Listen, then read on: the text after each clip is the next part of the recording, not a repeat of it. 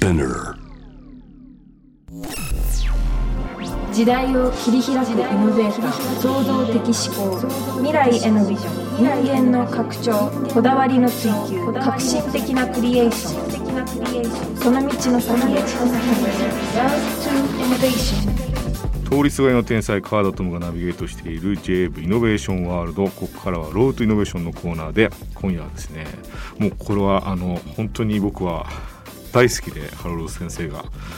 実は結構前からねお願いをしてて。で、まあ、多分先生もね連載とかいろんな合間があるんでこのタイミングでねあのお越しいただきましたハロル作石先生をお迎えしております。はじめまして。はじめまして。どうぞよろしくお願いいたします。お願いします。読んでいただいてすごく光栄です。ありがとうございいやますとってもお迎えできて光栄なんですけども。ここはあの JAVE っていうラジオ局でして。なんかせ先生はなんか音楽関係が好きだからなんかお越しになってそうですけど初めてということで。もう敷居の高いところですから。はい。いや嬉しいですねお迎えできるの。いやこちらこそ。はいあのー僕久しぶりにヤンマが買いましたね。あ本当ですか？やっぱゴリラマン連載で読みたくてああのーそれぐらいやっぱりゴリラマン帰ってくるのも衝撃的だったしでね帰ってきたゴリラマン40が最終回をねヤンマガで迎えたばかりというところでございます、はい。反響はいかがですか？そうですね。どうなんでしょうね。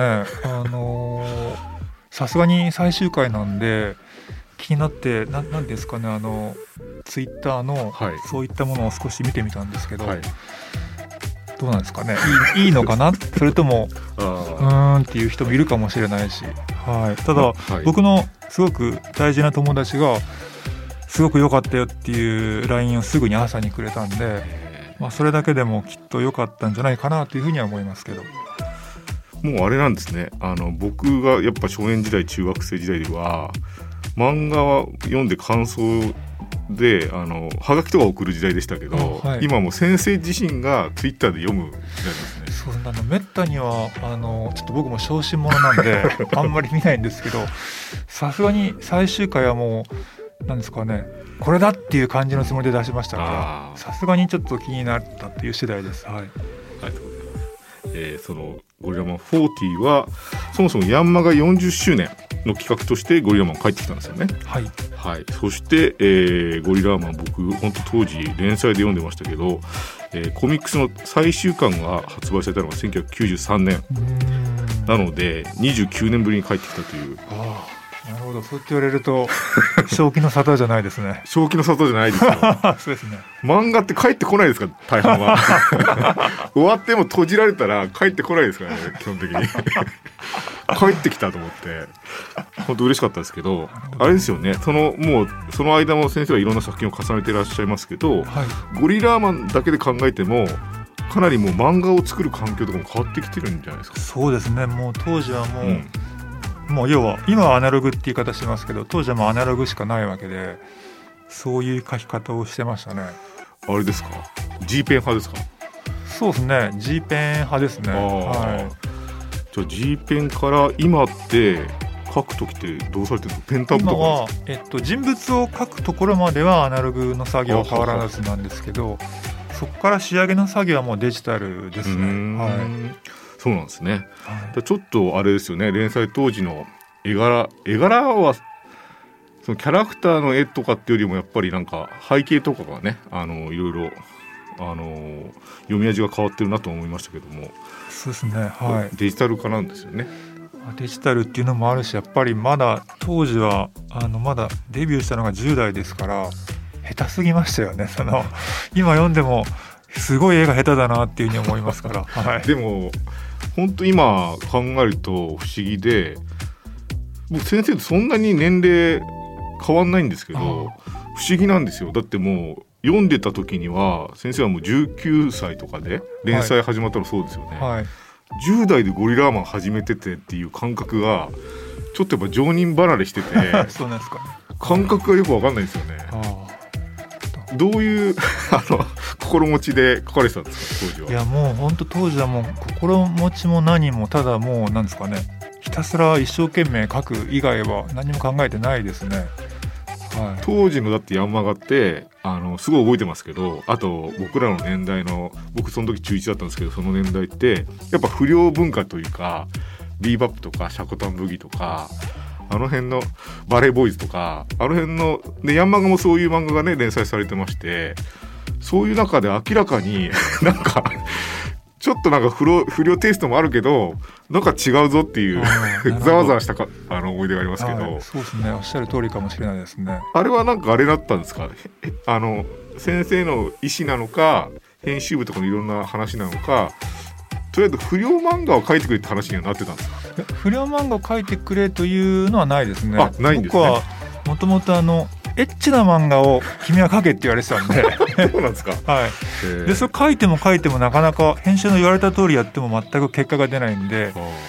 じゃあちょっともうなんですかもう君は次ダメだったらいらないねって言われてたんで、えー、じゃあ最後に自分の信じられる本当に好きなものを書きたいと思って書いたのが、ゴリラーマンなんです。はい、なんで最後ゴリラになっちゃったんですかね。そうですね。まあそれまでとはまあ全然全く違うもので、編集の人も一体君はどうしたんだって言われたんですけど、はい。エロいの待ってたら、ゴリラーマン帰ってきたんですか？おっしゃる通りですね。はい。それもまたすごいですけど、でも僕、はい、本当読み味としてすごいびっくりして、なんか開いてる漫画の感じがして、なんか漫画の世界は漫画の世界で閉じてたような気がするんですよ。先生以前の漫画って。なんか普通にお笑い見たりとか野球見たりとか普通の文化的ななんか横のなんか抜けのいい漫画だなって感じが当時しましたけどね。抜けがいいなんてすごく素敵な表現ですね、はい、いやそう読んでましたよやっぱり。あと好きなベンジとか大好きだったけどベンジとか出てくるし、はいはい、なんかそういうなんでしょうね何でも書いていいんだっていうか。多分もう若さゆえだと思います。そのまああと今みたいなそういうふうないろいろうるさい時代じゃなかったんで何でも好きに書いてたような気がします、はい、なんかそういろいろ聞きたくてあのー、まず「ゴリラーマン」ってまあね先生が最初に、まあ、連載のデビューじゃないですか。でなんかルールを設定する時にまずあのゴリラーマン主人公喋んないって結構な縛りだと思うんですよ。そうですね。最初はあのネームっていう状態のものがあるんですけど、はいはい、あのちょこちょこ喋ってたんですよ。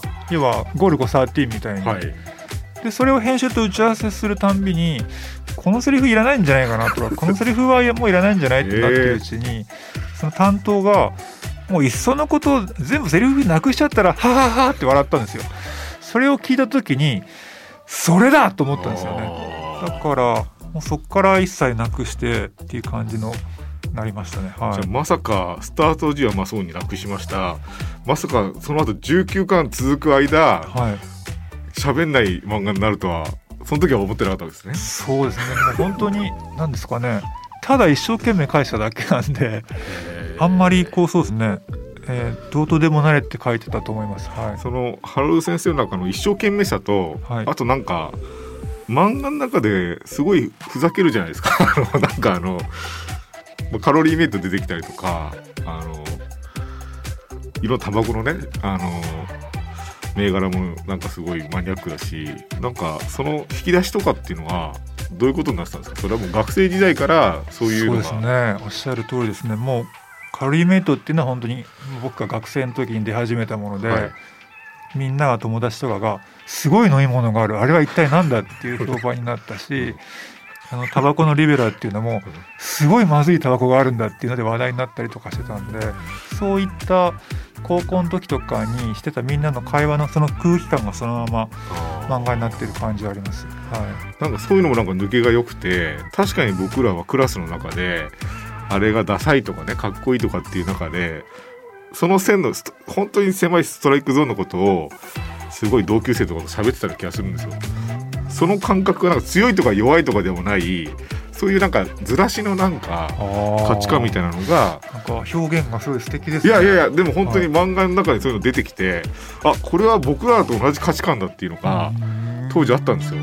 でだって漫画って喧嘩の強い弱いの漫画でしたから雑誌全体的に、はい、あとまあ「アキラとかもありましたけど「アキラもなんだか分かんなかったですけど 未来か破滅かみたいな、はい、だからそういうことじゃない。でもすごい僕らとしてはリアリティのあるすごいかったんですよね衝撃が。って言っていただけるとなんか嬉しい感じです。あでもそういうチョイスはやっぱり学生時代からのものだったんですそうですね。もう本当に何ですかね。その時のもう感性ですよね。で担当編集者も若かったんで僕のやりたいと思うものをすごく面白がってくれたんですよ。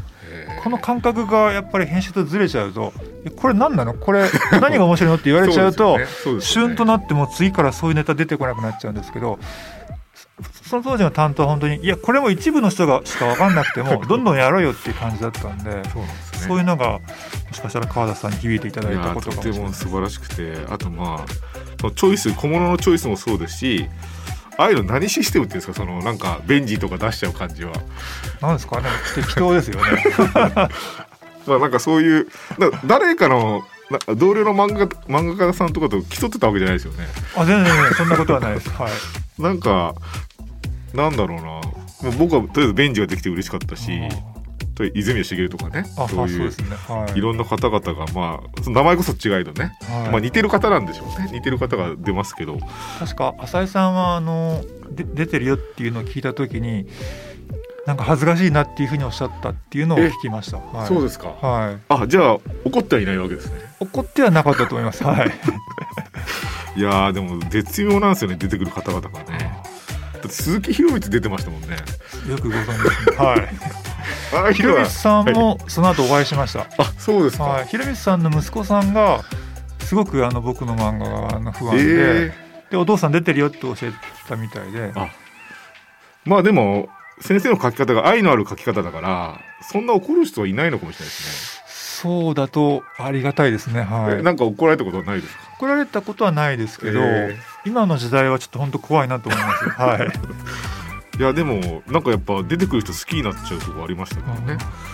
あとなんか僕その改めて読み直したんですよ。で読み直してるとなんか共通するなんかものがあってそれはじ何回言ってもね文化ってもありますから今バンド T が流行ってるんですよ。あはい。なんかすごい若い人たちも着ててでバンド T すごい出てくるじゃないですかゴリラマンあのはい。当時も確かに流行ってたし当時はなんか着方が違ってましたけどね。その聴いてるバンドをあそうですね。は着てましたよね。い。今ってなんか結構ファッション的にあります。なんか全然普通の感じの女性がサブポップっていうのが マジっすかっていう感じの、そうなんですよね、はい。ありますね。そうなんか聴いてるとかじゃないんだけどってはい。今ファッション的に着てるんですけど、はい。僕当時ゴリラマンで嬉しかったのが葵ちゃんがはい。マノネグラの T シャツ着てたんですよあああのねぐらいいいバンドでしたよね。いいバンドでしたよね。はいすごい好きでした。でマノネグラって当時連載当時もあんまり周りの人知らなくて。そうですね。そんなすごいね 有名なバンドじゃなかったですね。フランスのバンドですからね。ですね。はい。フランスのミクスチャーバンドですけど、はい。いややっぱ春先生分かってるわと思って。なんかそのミクスチャーというものがちょっとポチポチ出始めた時期で。そうですよね、はい。すごくいいバンドでした。はい。とてもなんかそういうチョイスがねそういう文化的な広がりのあるやっぱり漫画だったなと思いますけどね。なるほど。なんかその漫画ってなんか音楽はまあ聞こえない、まあ、ベックの時もそういうねあの難しい問題あったと思うんですけど。でもなんか文化的に開くことでなんか空気感が漫画から伝わるような感じがやっぱゴリラマンあの先生の作品は全部そうですけどね。はい。なんか文化的な時代性がそこにあることではい。なんか分かることがありますよね。なるほど。っていうふうに読んでたんですけどあと僕ゴリラマンで不思議なのがあのなんかすごいどうでもいい回と あの大きな物語がありながら、はい。ほこれなんでこれ書いたんだっていうような回を挟み込むじゃないですか。ありますね。あれってなんか、なんでしょう？先生の当時のはい、はい戦略なのかストーリーテリングみたいなのがあったんですか？あのその時はもうストーリーの作り方っていうのはあんまりこう考えてないですから本当に感覚でしかないですね。はなんか僕本当にすごい覚えてる回はあの授業中に急にコンドームが落ちててい、ありましたね。あのコンドーム誰のだってみんなざわざわしちゃってあはい、でみんな覚醒みたいになってんだけどでなんかざわざわしてる時に先生がそれを見つけてなぜかハッとしてパッてなんか足で踏んではい、なんかちょっと足引きずってそれを持ち帰るみたいなましたね。あの回何だったんだろうなと思うんですよはいね。、あの回はすごく印象に残っていることがあって はいあの編集捨てで聞いたんですけど大友克洋先生がこうその編集と飯食いながらあの回を何回もこう見ながらなんでこれで話ができるんだっていうふうにこ いや本当ですよ。う、はい、見てたっていうのを聞きました、はああやっぱでも大友先生も分かってるんですね。い、いやいやもう多分忘れてると思いますけど、はい、ああやっぱそうなんです。えでもその同時代性も嬉しいですね。そうですね嬉しいですね、はあー。でも本当になんであれで話になんだろうもそうだしなんで書いたんだろうと思いましたけどね。い、そうですねもう思いついちゃったとしか言えないですね、はい、すごいなあの漫画は。あのあの話とそのゴリラーマンの大きなね話がはい。進んだかと思ったらまた無駄な回っていうか。ありますねはい。あと人間模様の回とかね。ノンフィクションで見てんのかみたいな回がありましたからね。なるほど、はい。コンビニのおばさんのねあの働いてるおばさんの描写とか、はいありましたね。はい。それはでも計算っていうよりは、はい。あとお手本があったっていうよりはもう感覚でやってたんですか？もう本当にその時はお恥ずかしながらこうなんですかね原稿にこうネームというものに向かうまでは何も考えてないっていう状態の時がへ本当一瞬のひらめきの勝負みたいな感じでやってたんで今思うと本当によくそれでやってたなっていう感じがあります。はい。ーいやでもちゃんと分析したら多分すごいロジックになるぐらいの話ですよなんか。あちょっとそんなに褒めていただくと。本当に本当に。あの細かい話を重ねながら大きな話は動いていく。でその大きな話の中でゴリラマンの全19巻の中で店長みたいになったのが僕は10巻だと思ってて。10 10巻であのねゴリラマンがずっと謎めいててずっと喋んないまま10巻来て、はい。どうなっていくんだろうと思ったら同じ顔した三つ編みの人が出てきたんですよ。あはいはいはいはいあれって結構店長めいてますよね。結構思い切ったおしゃれそう言われてみればそうかもしれないですね。はい。それも感覚だったんですいやあれはそのなんですかね。原体験ですよね。やっぱりゴリラーマンにい。た友達がいたんですけど、はい。ある日こう下校してたら そいつのお姉さんがふわって自転車で通ったんですよ。それがすごい強烈でそれを実際にこう原稿に書いたっていうことだと思います、えー、あじゃあ 似てる友達の姉ちゃんだか妹だかが通ったっていう。はい。だからそれを漫画にしていいのかっていう話はありますけど、はい、ああでも根拠があるんですね。そうです。ね根拠は自分の中ではあるんですけど読者にとって根拠を感じたかどうかは分かんないですけど、はい。えーでもなんか本当ゴリラマンを読んでてハラハラするのはなんかそういう喧嘩が強いみたいな一軸じゃなくてあ野球も上手なんだとか なんかそういう何漫画に転がるか分かんないスリリングさもありましたよね。そうですね。多分それはゴリラマンというキャラクターのおかげでいろんなのを書いても許されてるっていうそういうところだと思います、はい、そうなんですね。家族出すと結構な僕なんか話が変わってくんだって思ったんですけどだって謎めいてたじゃないですかずっとはい。10巻まで、はい。急に家族出てきたからあびっくりしましたけどね。ーはい、という中で、えーちょっと曲をお届けしたいんですけどちょっとこれハロー先生聞きたくて、はい。あの藤本がはい。よくジミヘン聞いてたんですよ。そうですねジミヘン聞いてなんかイヤホンではい、はいなんか歌いながら聴いてた曲があるんですけど、うんうんうん。あれって Stone Free だったんですか？えっとですねさっきちょっとなあのこの回のことは覚えてるんですけど、実際のちょっとそのもう書いたの忘れちゃってるんでだけどおそらくですけどそのゴリラマン返した時に僕の好きだった曲とか藤本のシーンにこれを書くんじゃないかっていうのは多分「フリーダム」って曲だと思いあます。フリーダム。はい。じゃあそのフリーダムをここでかけたいと思います間違ってたらすいません。い。